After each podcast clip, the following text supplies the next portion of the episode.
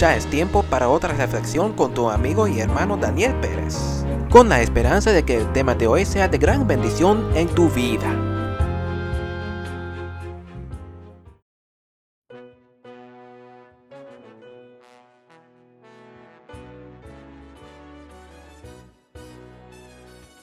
Tendremos aflicción.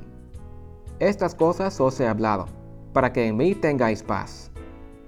En el mundo tendréis aflicción, pero confiad, yo he vencido al mundo. Mucha gente tiene la impresión de que cuando seguimos a Dios, todo nos irá bien, pero Jesús nunca prometió eso. La vida cristiana no es fácil.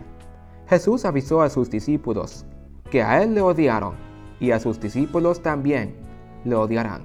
Juan capítulo 15, los versos 18 hasta 25 dice así. Si el mundo os aborrece, sabed que a mí me ha aborrecido antes que a vosotros. Si fuerais del mundo, el mundo amaría lo suyo. Pero como no sois del mundo, antes yo os elegí del mundo, por eso el mundo os aborrece. Acordaos de la palabra que yo os he dicho, el siervo no es mayor que su Señor. Si a mí me han perseguido, también a vosotros os perseguirán. Si han guardado mi palabra, también guardarán la vuestra. Mas todo esto os harán por causa de mi nombre, porque no conocen al que me ha enviado. Si yo no hubiera venido, ni les hubiera hablado, no tendrían pecado. Pero ahora no tienen excusa por su pecado. El que me aborrece a mí, también a mi Padre aborrece. Si yo no hubiese hecho entre ellos obras que ningún otro ha hecho, no tendrían pecado.